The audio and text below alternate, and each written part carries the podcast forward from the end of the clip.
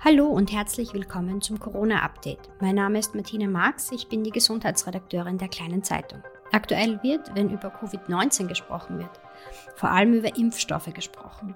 Doch wir möchten heute über Medikamente sprechen, mit denen Erkrankte behandelt werden. Und dazu haben wir uns einen Experten eingeladen. Dr. Bernd Lamprecht, Vorstand der Klinik für Lungenheilkunde am Kepler Klinikum Linz. Hallo.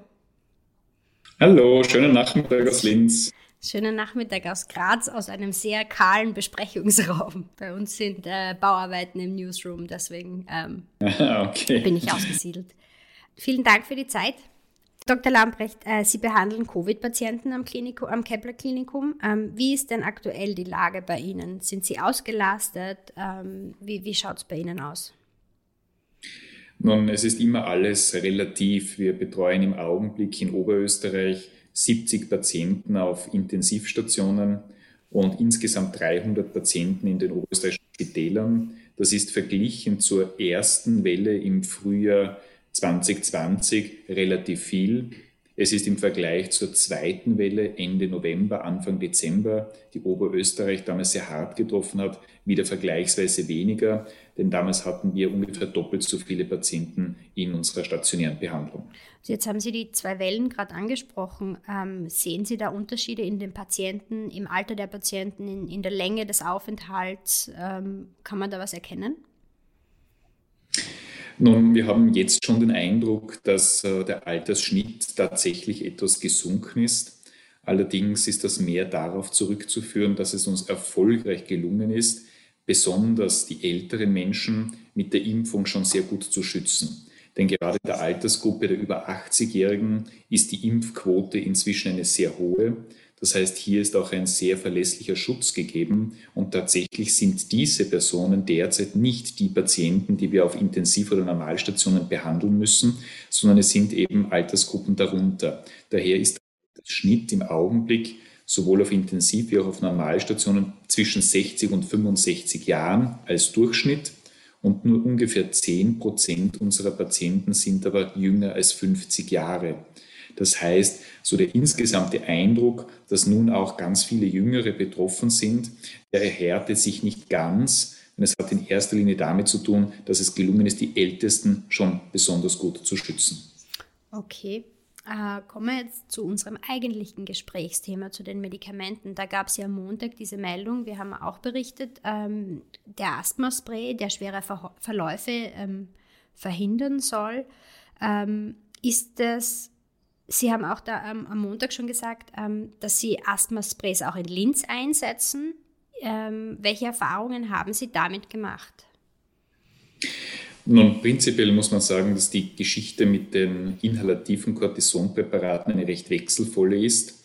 Wenn man zurückdenkt, ungefähr ein Jahr, dann war damals die Sorge groß, dass der Einsatz dieser inhalierbaren Cortisonpräparate unter Umständen schaden könnte, weil man nämlich 2003, 2004 bei SARS-1 die Beobachtung machte, dass die Viruselimination, also praktisch die Bekämpfung der Viren, unter einer Cortisontherapie beeinträchtigt sein könnte.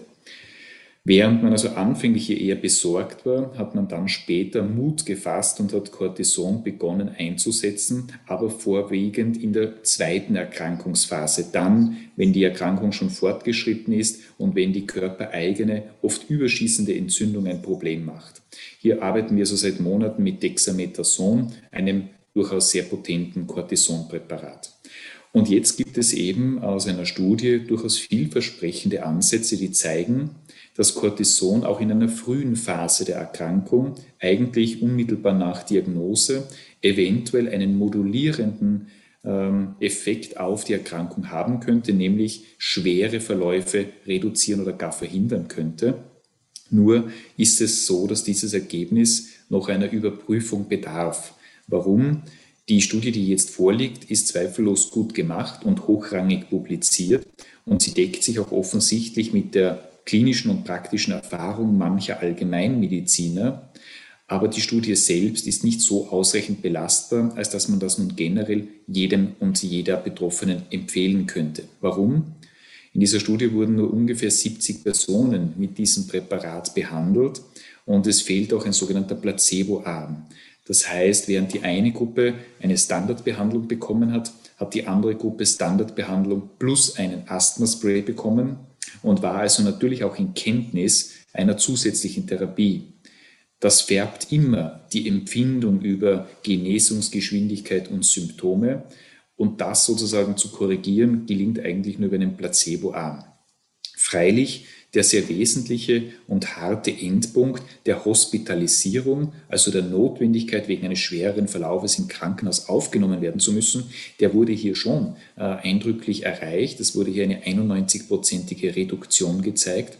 Aber die Studie ist eben dafür noch ein wenig klein, um sicher ableiten zu dürfen, dass das für alle Personen gelten würde. Trifft es zu, wäre das höchst erfreulich, weil im Gegensatz zu anderen Präparaten, die auch für diese frühe Phase in Betracht kommen, nämlich bestimmte Antikörpercocktails, wäre diese Therapie mit einem Asthmaspray ausgesprochen günstig, überall auf der Welt verfügbar und damit wirklich eine wunderbare Gelegenheit, die Pandemie besser noch eingrenzen zu können. Das heißt, um quasi dieses Prädikat Game Changer wirklich zu verleihen, wie es der Herr Lauterbach in Deutschland gemacht hat, braucht es einfach noch mehr Studien, noch mehr Daten, um das wirklich zu belasten und bestätigen. Äh, das würde ich auf jeden Fall äh, so betonen, weil in dieser Studie nicht nur wenige Personen untersucht wurden, sondern auch überdurchschnittlich viele junge Personen. Das Durchschnittsalter dieser Studienteilnehmer liegt bei 45 Jahren. Und wie Sie vorhin ja schon im Gespräch mit mir erwähnt haben, das ist unter dem Durchschnittsalter jener Personen, die wir derzeit in den Spitälern behandeln.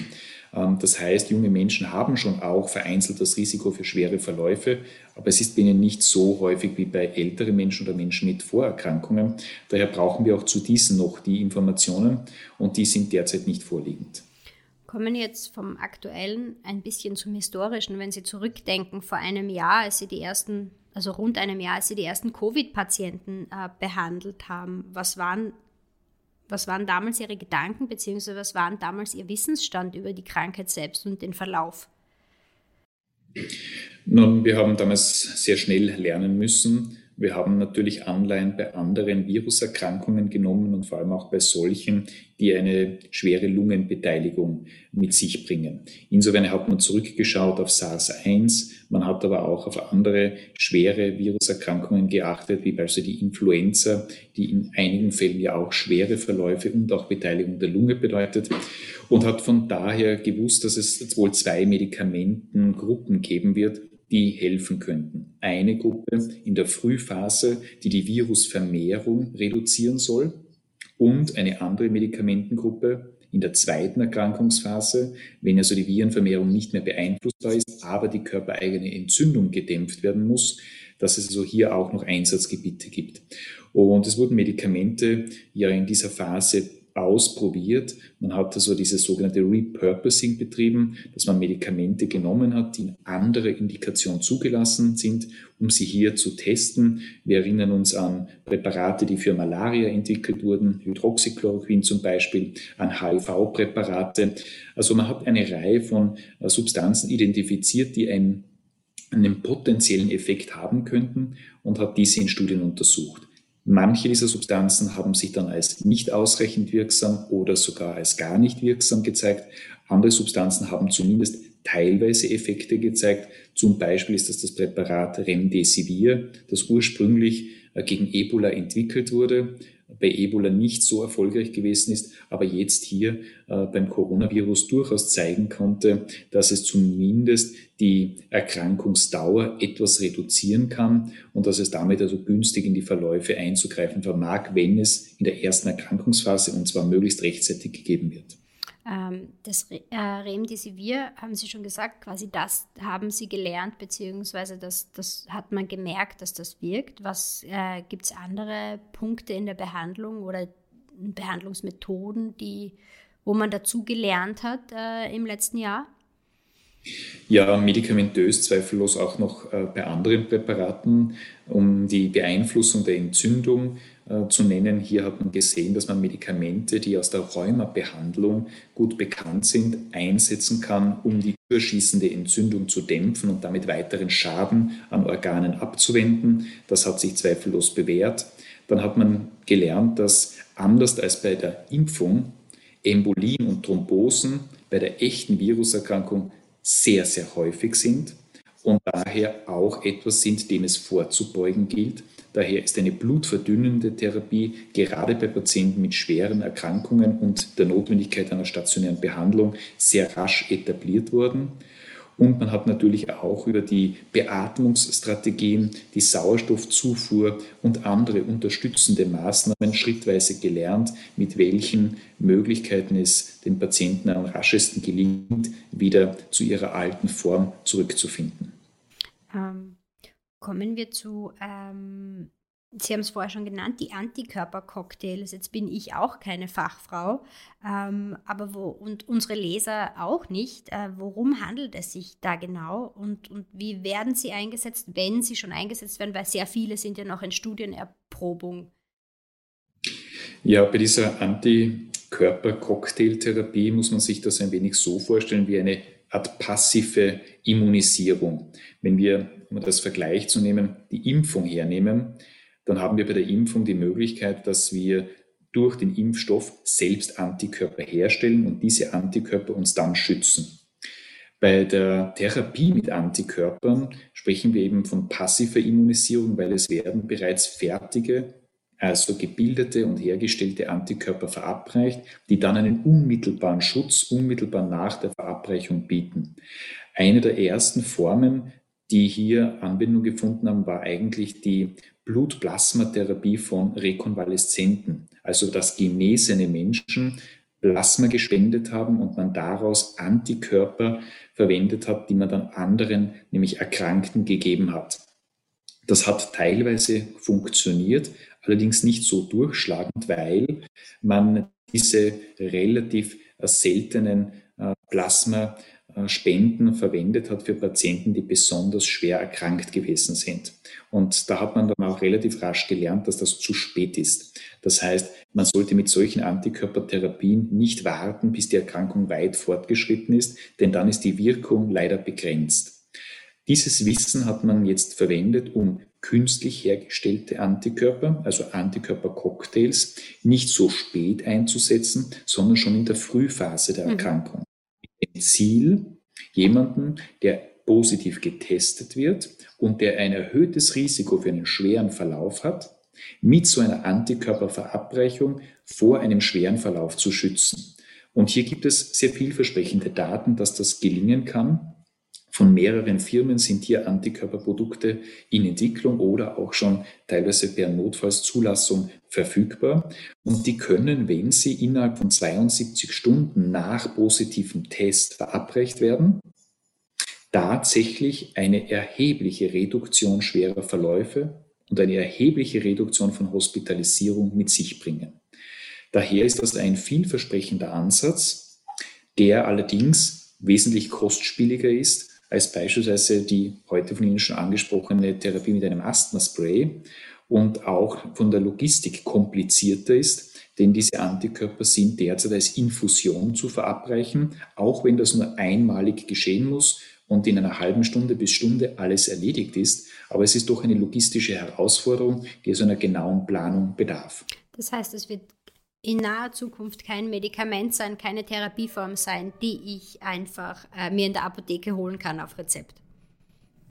Nein, es wird keine Therapie sein, die man sich selbst in der Apotheke besorgen kann, aber es könnte eben sehr wohl eine Therapie sein, die schon zeitnahe verfügbar ist und die dann entweder über den Allgemeinmediziner oder über Spitalsambulanzen angeboten wird, mit dem Ziel, die Spitalsressourcen und vor allem die Intensivressourcen zu schützen und vor allem aber auch den einzelnen Betroffenen, der ein hohes Risiko für einen schweren Verlauf hat, zu schützen. Das heißt aber, die Entscheidung trifft dann der behandelnde Arzt, egal ob äh, der Allgemeinmediziner, der Hausarzt äh, im, im, normalen Sprachgebrauch oder eben in äh, einem Krankenhaus. Und der sagt dann, okay, aus welchen Gründen auch immer ein Risikopatient oder erhöhtes Risiko für einen schweren Verlauf, äh, wir verabreichen dieses, diesen Antikörpercocktail. Ja, diese Risikokonstellation haben wir inzwischen ja ganz gut äh, abzuschätzen gelernt. Wir wissen, dass das Alter hier eine große Rolle spielt, wir wissen, dass bestimmte Erkrankungen eine Rolle spielen. Und wenn so eine Konstellation gegeben ist, dann wäre eine solche de facto vorbeugende Therapie, die ja noch verabreicht wird, wenn keine starken Beschwerden bestehen, durchaus sehr sinnvoll, weil sie eben Schlimmeres verhindern kann. Und in Ergänzung zu den Impfstoffen, die ja auch eine vorbeugende Wirkung haben sollen, wäre das aus meiner Sicht besonders wertvoll, wenn wir das zur Verfügung haben, eben auch um jene Lücken zu schließen, die vielleicht durch äh, das Impfen noch bleiben. Wie sieht da der Zeithorizont aus? Weil Sie gemeint haben vorher, ähm, eher zeitnah wäre möglich. Ja, ich sehe das durchaus für die nächsten Wochen und Monate kommen, denn in Deutschland ist das inzwischen erfreulicherweise verfügbar.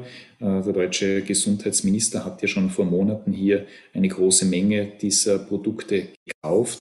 Die haben noch keine Zulassung. Es ist also ein Heilversuch, der gemacht werden kann, wenn Arzt und betroffener Patient hier einverstanden sind. Und man wird auch in Österreich wahrscheinlich noch im April das erste Antikörperpräparat auch außerhalb von Studien einmal zur Verfügung haben, um zumindest einen individuellen Heilversuch anbieten zu können. Und ich gehe davon aus, dass wenn die Studiendaten alle von der EMA überprüft sind, dass es für mehrere Produkte dann auch eine reguläre Zulassung einmal geben wird. Ähm, was Sie, äh, also ich entnahm es der Berichterstattung und habe das auch äh, recherchiert. Sie haben ja das äh, sogenannte Penninger-Medikament auch in einer Studie begleitet, also APN01, wie es ja eigentlich heißt. Ähm, was ist das Besondere an dem Medikament und was haben Sie, was, was hat der Einsatz auf Ihrer Station gezeigt? Nun, bei der Substanz APN01 handelt es sich eigentlich um lösliches ACE2. Und das ist also deckungsgleich mit jenen Rezeptoren, an die das Virus bei unseren menschlichen Zellen andocken und dann in sie eindringen kann. Und indem man nun dieses lösliche ACE2 verabreicht und dieses dann am Virus bindet, wird es dem Virus unmöglich gemacht, an den menschlichen Zellen anzudocken und in sie einzudringen. Das heißt, es versperrt praktisch dem Virus den Zugang in die Zellen. Und diesen Zugang in die Zellen bräuchte das Virus aber, weil dort kann es sich vermehren, vervielfältigen und damit auch eine Erkrankung auslösen. Also insofern ein sehr, sehr eleganter Ansatz. Daneben weiß man, dass diese Substanz auch noch antientzündliche Wirkung hat. Das heißt, sie kann die Ausschüttung von entzündungsfördernden Substanzen unterdrücken und damit auch Schaden von Organen abhalten. Und es hat sich auch in den ja durchgeführten Studien gezeigt, dass dieses Konzept funktioniert, dass die Verträglichkeit gut ist und dass auch die Wirkung gegeben ist, die man sich hier erhofft hat. Es war in der Phase, als diese Studie durchgeführt wurde, eigentlich so de facto zwischen der ersten und der zweiten Welle, war die Hauptstudienzeit nicht ganz einfach, hier viele Patienten zu rekrutieren. Das hat dazu geführt, dass auch letztlich die Studie relativ klein geblieben ist, mit knapp unter 200 Teilnehmern. Und das erlaubt jetzt nicht bei allen Studienendpunkten die Bestätigung signifikanter Ergebnisse, aber jedenfalls vielversprechende Tendenzen, sodass das jedenfalls weiter verfolgt werden wird, vielleicht auch in anderen Darreichungsformen als nur als Infusion. Und ich bin auch überzeugt, dass auch diese Substanz ein Teil der medikamentösen Behandlung von Covid in der Zukunft sein wird. Sie haben jetzt die Blutplasmatherapie äh, vorher schon angesprochen. Ist das etwas, was Sie aktuell einsetzen? Setzen Sie es nur sehr selten ein? Oder hat sich das wieder etwas wie soll ich sagen, etwas überholt in den letzten Monaten? Ja, die Blutplasmatherapie war in der Anfangsphase etwas besonders vielversprechendes und es hat hier Fallberichte gegeben, die eine Wirkung nahegelegt haben. Äh, größere Studien haben dann gezeigt, dass es auf einen eher früheren Einsatz und einen sehr dosierten Einsatz ankommt, um eine Wirkung zu zeigen. Und ähnlich wie bei den Antikörpern ist es zu spät, wenn in der letzten Phase der Erkrankung, wo schon eine Intensivbehandlung notwendig ist, erst der Einsatz dieser Therapie erfolgt. Und jetzt angesichts monoklonaler Antikörper, das heißt also hergestellter Antikörper, die hochstandardisiert und in ihrer Konzentration immer gleich sind, erscheint es noch zweckmäßiger, auf solche Antikörpercocktails zurückzugreifen, äh, weil es jetzt nicht mehr notwendig ist, nur auf die Plasmaspende Genesener angewiesen zu sein. Also das ist ein sehr gutes Beispiel dafür, ähm, wie sehr man gelernt hat und wie sehr sich auch die Behandlung und auch die quasi, wo man oft, auch wir als Medien schreiben, Hoffnungsträger, ähm, wo man dazugelernt hat und wo man dann quasi die Behandlung etwas abgeändert hat wieder. Ist das richtig? Ich würde sagen, das ist absolut richtig und auch verständlich, denn das Plasma von Genesenen war ja am Anfang ein extrem rares Gut. Das heißt, man hat sich ja dreimal überlegt, für wen man das einsetzt und hat es dann verständlicherweise genau dort eingesetzt, wo man die Situation am dringendsten oder kritischsten erachtet hat. Aber genau das ist nicht offensichtlich das ideale Einsatzgebiet, denn wenn Antikörper zu spät verabreicht werden, dann haben sie eben keine Wirkung mehr. Mhm. Die müssen früh verabreicht werden. Das hat man unter anderem gelernt und daher sind jetzt auch diese Antikörpertherapien, wenn sie auf den Markt kommen, etwas für die Frühphase, etwas sogar theoretisch für den Bereich außerhalb der Krankenhäuser oder bestenfalls für den Ambulanzbereich, denn sie sollen ja schlimmere Verläufe und stationäre Behandlungen verhindern helfen. Ähm, es gibt auch, ähm, das ist natürlich auch ein, ein Thema, das oft in den sozialen Medien äh, gespielt wird, hochdosiertes Vitamin C oder auch Vitamin D sollen helfen, ähm, entweder gleich ganz äh, eine Infektion zu verhindern oder auch äh, die Genesung fördern. Wie sehen Sie das in Ihrem täglichen Alltag und, und von einer wissenschaftlichen Sicht? Also gerade zu Vitamin D gibt es inzwischen eine Vielzahl von Studien und hier hat es auch eine Reihe von Beobachtungen gegeben, dass die Supplementation, also die Gabe von Vitamin D, vorteilhaft ist. Wenn man dann allerdings dafür korrigiert und ausschließt, dass nicht Mangelzustände bestanden haben und wenn man dafür korrigiert, in welchen Situationen und bei welchen Personen das eingesetzt wurde, dann ist da de facto jetzt bislang nicht sehr viel übrig geblieben, als dass man das dort einsetzen sollte, wo Mangelzustände da sind ähm, es allen Personen zu geben, die eine Infektion haben. Dafür ist die Datenlage derzeit nicht ausreichend. Wohl aber macht es Sinn, dort einen Mangel auszugleichen, wo der besteht. Und dass natürlich gerade Personen, die einen Vitamin D-Mangel haben, oft ein erhöhtes Risiko für einen schweren Verlauf haben, ist naheliegend. Das mag aber nicht nur am Vitamin D alleine liegen, sondern auch an den Umständen, die zu diesem Vitamin D-Mangel geführt haben. Denn gerade Menschen, die immobil sind, die wenig Sonnenlicht abbekommen, die haben auch eher ein Risiko für einen Vitamin D-Mangel. Und das sind aber auch Personen, die andere Faktoren für äh, das Risiko eines schweren Verlaufs mit sich bringen. Mhm. Und auch diese ähm, die Empfehlung mit dem hochdosierten Vitamin C, ich glaube, da gibt es auch die eine oder andere Studie, die eine Gabe zumindest vorteilhaft sieht. Wie sehen Sie das? Ja, also es gibt derzeit noch keine Studienlage, die das jetzt generell empfehlen lässt. Ähm, wie gesagt, einen, einen Mangelzustand zu vermeiden ist das eine, aber eine Supplementation für jeden, ungeachtet der ohne dies vorhandenen Versorgung mit Vitamin C, scheint derzeit jetzt nicht, äh, nicht indiziert. Hm, kommen wir ein bisschen mehr noch in die Zukunft. Wo sehen Sie denn aktuell die interessantesten Forschungsansätze? Was, was äh, wie soll ich sagen, was macht Sie hoffnungsfroh, wenn Sie die Medikamentenforschung in Bezug auf, Beziehung, äh, auf Covid-19 betrachten? Ja, also durchaus die, die Möglichkeit der antiviralen Therapie. Äh, das ist zwar ein enges Fenster, denn wir wissen, diese Therapie muss wenn schnell erfolgen. Da können wir auch Anleihen von der echten Grippe, der Influenza nehmen. Äh, mit der schlagen wir uns seit 100 Jahren herum und wir haben ungefähr zwei bis drei Präparate seither, von denen wir wissen, dass wenn sie binnen 48 Stunden eingesetzt werden, dass sie dann einen gewissen Effekt haben. Also offensichtlich ist es nicht leicht, antivirale Substanzen zu entwickeln. Aber es sind jetzt unglaublich viele Substanzen in Testung nur vielleicht sich eine Vorstellung zu machen, ungefähr 20 Substanzen äh, sind jetzt schon weltweit entweder regulär zugelassen oder genießen eine sogenannte Notfallszulassung. Denen stehen 60 weitere Substanzen gegenüber, die bereits vielversprechende Studiendaten haben oder solche demnächst erwarten dürfen und dann auch Richtung einer Zulassung gehen können. Und dann gibt es über 600 Substanzen, die derzeit in klinischen Studien bereits getestet werden und 630, die identifiziert wurden und in vorklinischen Studien getestet werden. Das heißt, hier kommt eine Vielzahl, mehr als 1300 Substanzen noch in eine, äh, würde ich sagen, Überprüfungsphase mit doch großer Aussicht auf Identifikation von einzelnen dann wirklich gezielt wirksamen Substanzen, so dass ich davon ausgehe, dass wir neben der atemberaubend schnellen Impfstoffentwicklung zwar eine etwas langsamere, aber letztlich auch erfolgreiche Entwicklung bei den Medikamenten sehen werden. Wenn Sie die antiviralen Medikamente oder Wirkstoffe ansprechen, sind, fallen dann auch diese Nasensprays, über die hin und wieder gesprochen wird, äh, darunter? Ja, auch da gibt es Substanzen, die also eine lokale Anwendung erlauben würden. Äh, manche davon auch mehrmals täglich dann verwendet werden müssen wegen einer nicht allzu langen Halbwertszeit. Aber ja, das sind Ansätze, an denen man ja schon seit Jahren forscht. Jetzt nicht wegen Corona, sondern wegen hm. anderer Erkrankungen. Und diese Ansätze sind jetzt besonders verfolgenswert. Und ja, es ist anzunehmen, dass das ein zusätzliches Sicherheitsnetz bieten könnte, neben der Impfung, die hoffentlich auch vieles andere vermeiden lässt.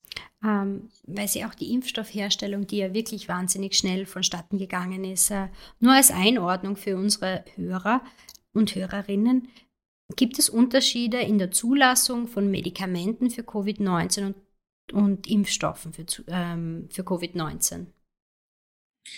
Nun, die Überprüfung ist bei beiden gleich äh, exakt und braucht eben daher auch eine Vielzahl an Studiendaten.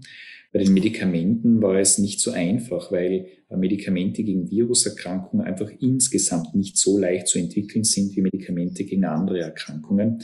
Das sehen wir zum Beispiel an der Influenza. Das ist etwas, das uns jedes Jahr belastet und jedes Jahr für viele Krankenstände sorgt. Und trotzdem hat man hier noch keine Wunderwaffe gefunden. Ähm, die Impfstoffherstellung ist auch deswegen sehr, sehr flott gegangen, weil die Phase mit der Testung an Freiwilligen sich nicht so wie bei anderen Impfstoffen über Jahre gezogen hat. Einfach auch unter anderem deswegen, weil die Rekrutierung leichter gefallen ist. Das Interesse der Menschen, hier teilzunehmen, einen Beitrag an Wissenschaft und Forschung zu leisten, war natürlich wesentlich höher, als das sonst oft bei Impfstoffentwicklungen ist, die kaum jemanden interessieren oder die niemand mit so großem Interesse verfolgt wie jetzt bei dieser Pandemie. Wenn die Patienten ihre Station verlassen, ähm, sind sie dann gesund? Die wenigsten sind zu diesem Zeitpunkt das, was wir gesund bezeichnen würden. Ähm, wir sind aber sehr zufrieden, wenn wir einen Zustand erreichen, der ein Nachhausegehen erlaubt und dann eine weitere Erholung zu Hause oder während eines Anschluss-Reha-Aufenthaltes. Wir wissen, dass ungefähr zwei Drittel der Patienten, die das Krankenhaus verlassen, noch unter ausgeprägter Müdigkeit, Abgeschlagenheit und Kraftlosigkeit leiden und dass auch viele Patienten noch über andere Symptome, Atemnot bei Belastung, Husten, Beeinträchtigung des Geschmackssinnes, Muskelschwäche, um nur einige Symptome zu nennen, leiden. Wir wissen, dass nach einer heftigen Erkrankung, die zu einem Spitalsaufenthalt geführt hat, so ein Zustand durchaus mehrere Wochen andauern kann. Daher sind eigentlich auch vier Wochen durchaus als die Akutphase zu bezeichnen. Wenn es dann über vier Wochen hinausgeht, und diese vier Wochen müssen nicht zur Gänze im Spital verbracht werden, dann kann man von einer anhaltenden symptomatischen Erkrankung sprechen, und eigentlich erst dann, wenn es über zwölf Wochen hinausgeht, drei Monate also, dann könnte man über so etwas wie Post-Covid oder Post-Covid-Syndrom sprechen, also eine wirklich lang anhaltende Form beziehungsweise eine sehr verlängerte Rekonvaleszenzphase. In diesen Phasen bewährt es sich sehr, dass man Betroffenen einen Reha-Aufenthalt anbietet, denn Rehabilitation, die möglichst auch interdisziplinär erfolgen sollte, das heißt mit den Einflüssen verschiedener Fachrichtungen und Spezialgebiete, kann es gelingen, die Erholungszeit äh, zu verkürzen. Das heißt, die Wiederherstellung der normalen körperlichen Leistungsfähigkeit zu beschleunigen und auch den Menschen wieder die Chance zu geben, rascher für ihren Berufsalltag und für den sozialen Alltag fit zu werden. Es ist ja jetzt äh, in den letzten Tagen und Wochen eben vermehrt über Long-Covid auch gesprochen worden. Gibt es speziell auf diese Erkrankungsform, von der man ja zeitlich bedingt auch noch relativ wenig wissen kann, gibt es da Medikamente, die extra dafür entwickelt werden, beziehungsweise auch diese Form von Covid, also Long-Covid, verhindern können? Bei der Verhinderung sind wir derzeit der Ansicht, dass äh, das Wirksamste wäre, schwere Verläufe zu verhindern. Denn wir sehen gerade auch diese Long-Covid-Ausprägung am häufigsten dort, wo es in der Akutphase eine besonders schwere Betroffenheit gegeben hat. Das ist jetzt nicht eine Regel, die unumstößlich ist, denn natürlich gibt es auch vereinzelte milde Verläufe, die dann sich noch sehr in die Länge ziehen. Aber im Wesentlichen sind es die schweren Verläufe, die auch Krankenhausaufenthalte nach sich ziehen, die dann ein Risiko bergen für noch wochenlange anhaltende Beschwerden. Daher wären jene Maßnahmen, die schwere Verläufe verhindern oder reduzieren, eigentlich ideal geeignet, um auch längere Auswirkungen zu verhindern. Da zählen also die Impfungen genauso dazu wie die heute schon besprochenen Medikamente, die nach einem positiven Test einsetzen, um schwere Verläufe verhindern zu können. Daneben werden durchaus äh, Medikamente auch getestet für diese Phase danach, aber es ist noch kein Durchbruch gelungen. Das heißt, im Moment gibt es hier kein Wundermedikament, das man einsetzen kann, um Long dann schlagartig zu unterbrechen. Da ist Rehabilitation, Bewegung äh, derzeit noch das, das äh, beste Mittel. Ähm, was, wenn Sie so an das letzte Jahr zurückdenken, was ist das, was Ihnen am meisten, also von Ihrer Arbeit jetzt, äh, in Ihrer Arbeit auf der Klinik, in, im, im Gedächtnis geblieben ist? Äh, vielleicht etwas, was, wo Sie immer hin und wieder wieder dran zurückdenken? Also mich äh, beeindruckt die unglaubliche Spannweite bei dieser Erkrankung, die auch ein großes Problem darstellt, nämlich auch ein Problem in der Wahrnehmung. Die Spannweite reicht von völlig asymptomatischen Verläufen, wo Menschen zufällig positiv getestet werden und völlig überrascht sind über dieses Testergebnis, bis hin zu Intensivaufenthalten und leider manchmal auch unbeeinflussbar schwersten Verläufen. Und diese enorme Spannweite, die macht es auch nicht einfach zu vermitteln, dass Maßnahmen der Prävention so wichtig sind. Denn jeder kennt vielleicht inzwischen jemanden, der einen milden Verlauf gehabt hat. Und das trägt natürlich nicht dazu bei, Maßnahmen einzuhalten, die geeignet sind, um bei einzelnen Personen diese schweren Verläufe verlässlich zu verhindern. Und wir haben gelernt, dass wir zwar wohl eine klare Risikokonstellation heute beschreiben können, wann schwere Verläufe besonders wahrscheinlich sind, bei Alter und bestimmten Grunderkrankungen, aber wir haben noch eine gewisse Restunsicherheit erfahren müssen, dass auch scheinbar ganz gesunde Menschen einen schweren Verlauf erleben können. Und das macht es schwierig in der Risikokalkulation für den Einzelnen, aber auch für das Gesundheitssystem. Wie sehr beschäftigen Sie äh, die Mutationen auch im Hinsicht auf medikamentöse Behandlung? Ja, das beschäftigt uns natürlich schon, aber wir haben den Eindruck, dass es hier unterschiedliche Gruppen von Medikamenten gibt, die mehr oder weniger unter diesen Mutationen dann leiden werden.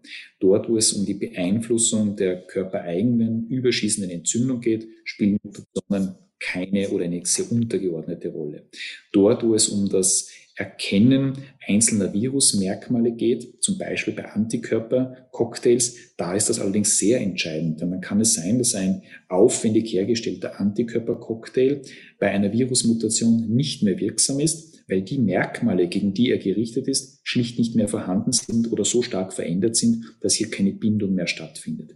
Insofern ja, wird es Medikamente geben, die sich diesen mutierten Viren äh, nicht mehr entgegenstellen können. Und es wird auch Medikamente geben, die wir jedenfalls einsetzen können. Aber was wir brauchen, das wird neben zielgerichteten Therapien auch ähm, eine medikamentöse Behandlung sein, die unabhängig von Virusmutationen wirksam ist. Gerade auch, weil Virusmutationen ja der Impfung einen Strich durch die Rechnung machen können. Und wenn wir also dann Medikamente zur Hand haben, die hier als zusätzliches Sicherheitsnetz dienen, wo wir sagen, den einen Teil, den richtet die Impfung. Dort, wo die Impfung aber Lücken hat oder sich plötzlich eine Virusmutation in den Vordergrund spielt, die der Impfung teilweise entgeht, dass wir dann dort noch ein Medikament anbieten können, das den Verlauf zumindest mildert oder dämpft, dann wäre aus meiner Sicht dieser Erkrankung der Schrecken weitgehend genommen. Wie gibt es da eine Einschätzung, eine zeitliche, wann das soweit sein könnte? Oder ist das einfach zu sehr äh, in die Zukunft schauend und zu schwer zu prognostizieren? Bei den Medikamenten ist es leider tatsächlich sehr schwer zu prognostizieren, weil wir gelernt haben, dass äh, klinische Studien, die eine Zeit lang erfolgversprechend aussehen, dann doch ganz anders ausgehen können. Ähm, also hier in Wochen oder Monaten zu sprechen, das ist inzwischen ein bisschen waghalsig. Aber ich gehe davon aus, dass wir zumindest noch im Laufe dieses Jahres die medikamentöse Therapie weiter verfeinern und erweitern können und dass es dann möglich sein sollte, auch schwere Verläufe noch besser zu mildern und auch in der Frühphase Medikamente zur Hand zu haben, die solche Verläufe besser verhindern können, als wir das derzeit tun. Wenn wir ähm, auf die Pandemiebekämpfung in Österreich jetzt sehen, wir haben diesen etwas verlängerten Ostlockdown. Äh, ich habe gestern mit der Frau Professor von Lehr äh, von Innsbruck gesprochen. Ähm, wann glauben Sie, äh, ist das Gröbste im Sinne von Lockdown, etwaigen Schulschließungen, Handelsschließungen, wann ist das Gröbste überstanden? Nun, ich denke, es gibt zwei Szenarien. Ähm, bleiben wir mal bei dem optimistischen Szenario. Das, äh, glaube ich, ist auch das realistische, ähm, dass wir jetzt keine Virusmutationen in den nächsten Monaten erleben, die alles zunichte machen, was wir mit der Impfung bisher erreicht haben. Wenn wir davon ausgehen, dass also die derzeit vorherrschenden Virusvarianten weiter dominieren oder solche noch hinzukommen, die etwa gleich gut durch die Impfung abgedeckt werden können wie die jetzt vorherrschenden Varianten, dann ist damit zu rechnen, dass mit dem Impffortschritt auch die Normalität zurückkehren wird. Das heißt, die Normalität wird auf die Immunität folgen. Wir werden vielleicht bis Ende April in der Lage sein, allen Menschen über 65 zumindest eine erste Teilimpfung anzubieten. Und wir wissen, jene, die Ende April geimpft werden, werden dann zumindest Mitte Mai schon einen verlässlichen Schutz genießen. Das heißt, ich würde davon ausgehen, dass wir im Laufe des Monats Mai in eine Situation kommen, wo so viele Menschen geimpft sind, dass eine ausreichende Bremswirkung auf das Infektionsgeschehen gewährleistet werden kann. Wenn wir uns jetzt die Zahlen auf den Intensivstationen ansehen, dann sehen wir, dass dort 40 Prozent der Intensivpatienten über 65 Jahre alt sind. So, wenn es uns also gelingt, diese Gruppe genauso gut zu schützen, wie wir jetzt schon die über 80-Jährigen schützen konnten, dann würde das für die Intensivstationen eine erhebliche Entlastung bedeuten.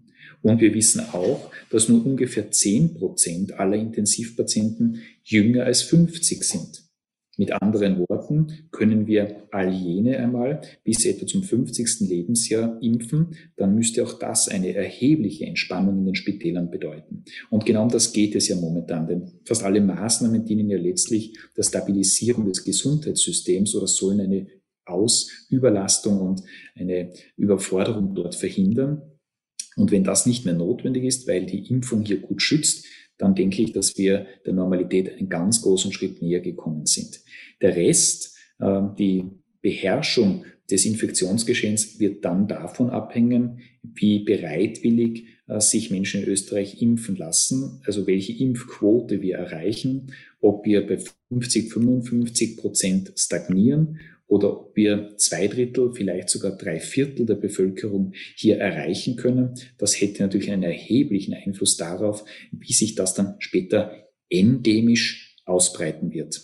Das war jetzt die positive Variante. Sie haben gesagt, es gibt zwei Varianten. Also es gibt auch eine weniger positive, würde ich jetzt mal meinen.